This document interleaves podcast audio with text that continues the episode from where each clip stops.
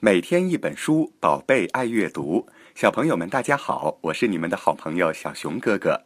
我们儿童成长故事微信公众号今天给大家分享《说给儿童的中国历史之赤壁之战》，是由陈卫平、沙永玲主编，湖南少年儿童出版社出品。赤壁之战，东汉末年，大家玩起了抢皇帝的游戏。曹操占据了整个北方，心想皇帝在我手上，我该称王。孙权占据了东南方，心想我在江东的势力又大又稳固，我才是王。刘备占据了西南方，心想我姓刘，是皇帝的叔叔，我该称王。当时的情势如弓在弦，蓄势待发，他们三个人各据一方，好像是一个三角形。这个时期因而被称为三国时代。曹操一直想当整个中国的主人。二零八年，曹操集合了二十多万大军向南方进攻。孙权以当时的力量根本对抗不了曹操的大军，于是他就跟刘备联合起来一起对抗曹操。曹操虽然有二十万大军，但是那些士兵都是北方大汉，平常在陆地上奔跑惯了。很少坐船，如今坐在船上摇摇晃晃的，一个个都晕得好厉害。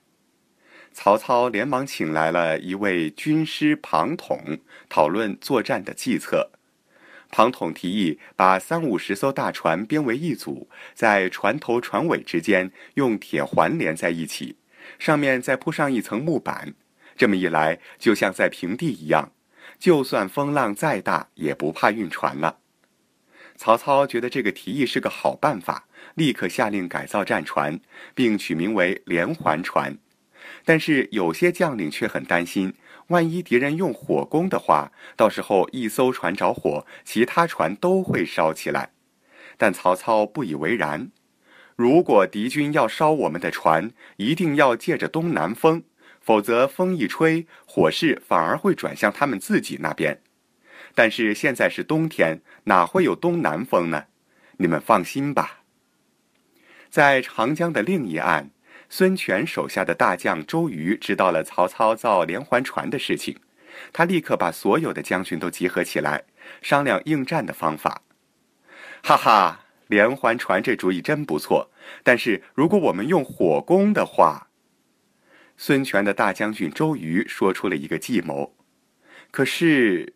怎样才能接近曹操的战船去放火呢？还有现在的风向也不对呀。有人提出疑问。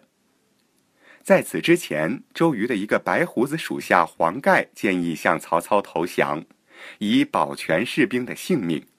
周瑜听后生气极了，让人打了黄盖一百军棍。黄盖就在众人的面前被打得皮开肉绽。其实周瑜打黄盖是事先串通好的，为了能够接近曹操的连环船，周瑜想出了这个计策，并让黄盖写了投降信给曹操。果然，曹操看了信之后十分高兴。黄盖的苦肉计虽然骗过了曹操，但是如果吹不起东风，那么这个火烧连环船的计策就行不通了。周瑜担心极了。这时候，刘备的军师诸葛亮表示，自己以前学过呼风唤雨的法术，可以帮助他向老天爷借到东风。其实呀，诸葛亮他哪里会什么呼风唤雨的法术啊？他只是会观察天气的变化，知道接下来的三天风向将转为东南方向。这一天晚上，月亮刚升上来，果然吹起了东南风。黄盖带着几艘船向曹操的军营开了过去，曹操哪里知道黄盖是假装投降的？黄盖的船上装的全是干柴和稻草，上面还浇了油。当黄盖下令放火的时候，十几艘船立刻就冒起了熊熊烈火，直冲向曹操的连环战船。不一会儿功夫，所有的连环战船也都烧了起来，红红的火光把江面照得像白天一样亮。曹操这才明白，原来周瑜打黄盖，一个愿打，一个愿挨，他们是串通好了，演了一出苦肉计。而庞统献的连环船的计策，也是周瑜事先安排好的。咚咚咚，南岸传来震天的鼓声，周瑜的大军已经赶到了。面对这突如其来的猛烈攻击，曹操的军队惊慌失措，无从招架，有的被杀死，有的被烧死，有的掉进水里被淹死了，简直是一败涂地。从古看今，哇，这段历史好精彩呀！周瑜打黄盖，诸葛亮借东风，火烧连环船。三国时代的历史之所以会被罗贯中拿来做《三国演义》的题材，真是不无道理。尤其是战争中策略与战术的运用，更是人们注意的焦点。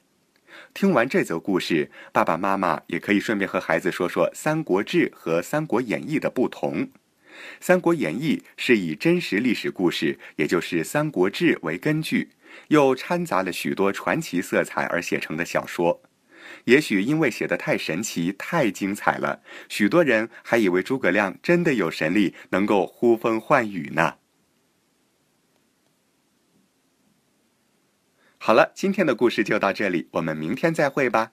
想要听更多精彩故事，搜索公众号“儿童成长故事”，关注我们吧。如果喜欢今天的故事，欢迎分享给更多小朋友。